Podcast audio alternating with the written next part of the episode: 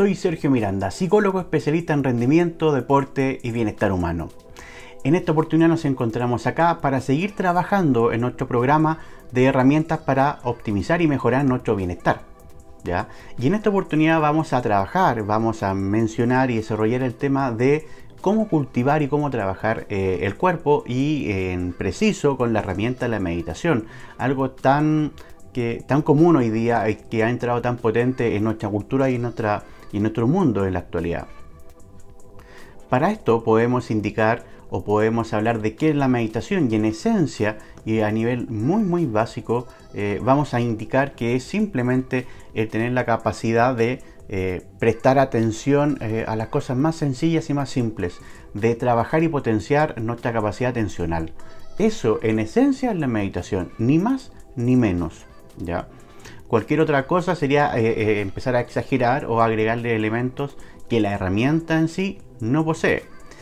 El meditar es una experiencia que es totalmente personal, ¿ya? No es que mi, sensación de meditación tiene que ser muy parecida a la misma que la persona al lado. No, es una experiencia personal. Eh, por lo tanto, es solamente uno el que puede ir evaluando, como también cada uno va sintiendo este proceso. ¿Por qué meditar muchas veces? ¿O cuáles son los beneficios? Son eh, un sinnúmero de beneficios que nos va otorgando esta herramienta. Desde mejorar nuestra capacidad atencional, eh, desde mejorar también nuestra capacidad a lo mejor reflexiva, la velocidad o capacidad de tomar decisiones, eh, tanto en, de nuevo, velocidad como en buenas decisiones muchas veces, aprovechando la capacidad que tiene nuestro cerebro de la plasticidad neuronal.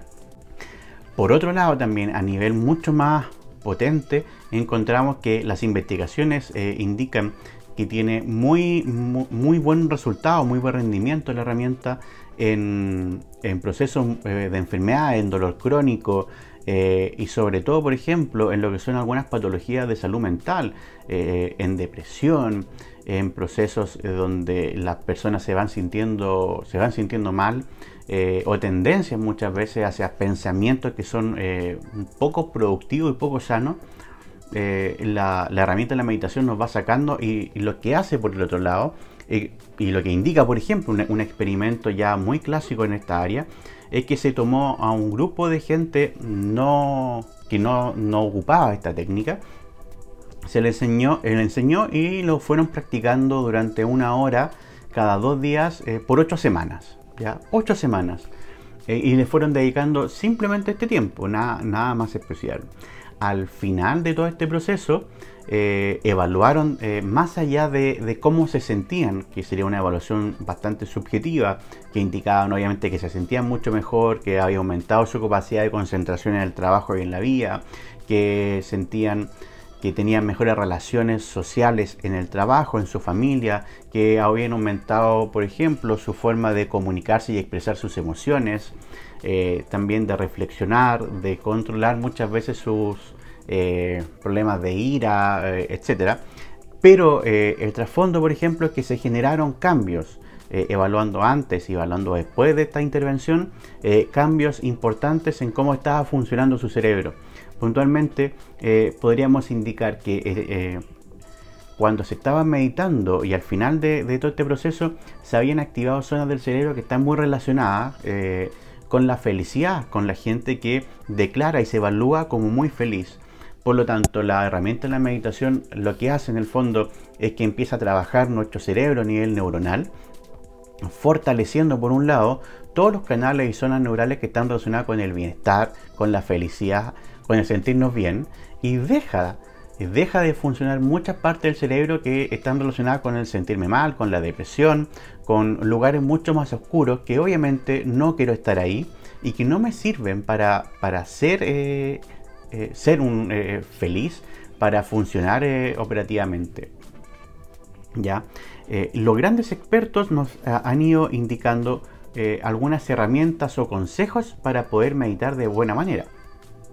Y algunas de estas herramientas son puntualmente el no eh, juzgar, no juzgar eh, la sensación y experiencia que estoy teniendo, no estar juzgando lo que va apareciendo muchas veces en mi cabeza, los pensamientos, ideas, imágenes eh, que voy teniendo, sino que simplemente que todo esto que mencioné, dejarlo pasar, no enfrentarlo, no juzgarlo, no decir que está mal que, o que está bien, no, simplemente que esta imagen, pensamiento pase, eh, sin, sin evaluación podríamos decir.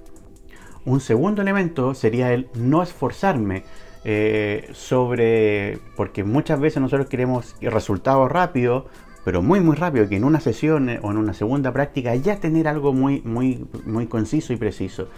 No esforzarme, simplemente practicar. Eh, ya con la mera práctica es un éxito esta herramienta. Un tercer elemento sería el tener paciencia.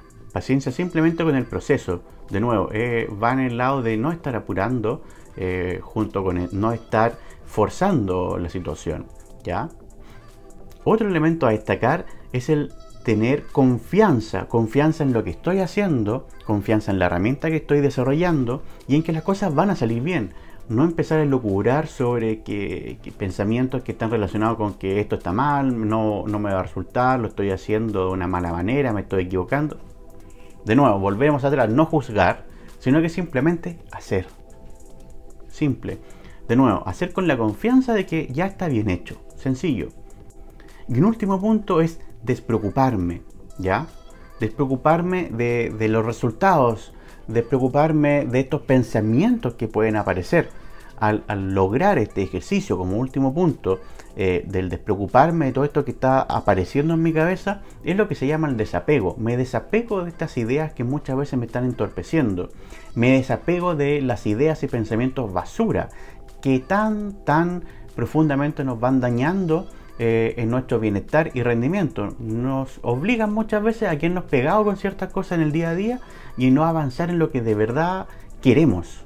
Ni siquiera en lo que debemos, sino en las cosas que de verdad queremos y, lograr este desapego va a ser muy muy potente para nosotros. Ahora ya, finalmente y entrando en tierra derecha, vamos a mencionar eh, cómo entrar y cómo practicar la meditación. Los elementos que debo considerar para meditar. Punto 1 debo buscar eh, un lugar ojalá solitario donde poder sentarme lo más tranquilo posible, por lo menos unos 10 minutos. ¿ya? Unos 10 minutos un lugar muy tranquilo, ¿ya? donde estar seguro de que nadie me va a molestar o nadie me va a llamar por teléfono, por lo tanto dejarlo un poco alejado, eh, etcétera. O sea, un lugar muy tranquilo. Luego va a ser súper importante como segundo elemento concentrarme en este proceso en la respiración, ¿ya? En la respiración, en la sensación de cómo a lo mejor se expande el pecho, cómo sale el aire, en la sensación corporal de la temperatura, ya el cambio de temperatura que, va, que se va eh, sintiendo en las fosas nasales, en la misma nariz en general, eh, en la sensación completa que va sucediendo con la respiración.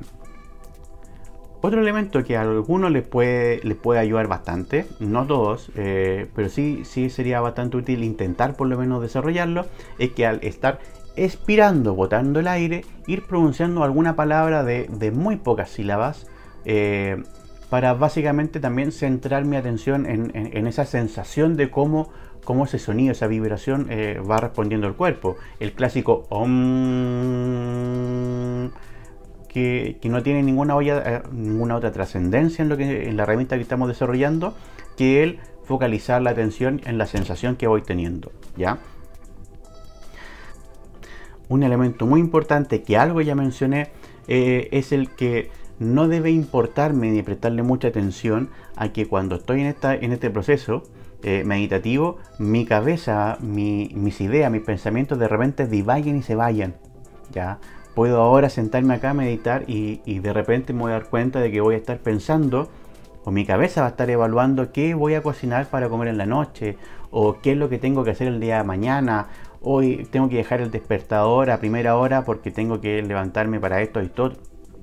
No importa, aquí lo importante y trascendental es practicar y, y súper importante tener la capacidad de, al darme cuenta que mi mente se ha ido de este lugar, traerla de vuelta a la sensación de la respiración y volver a esto.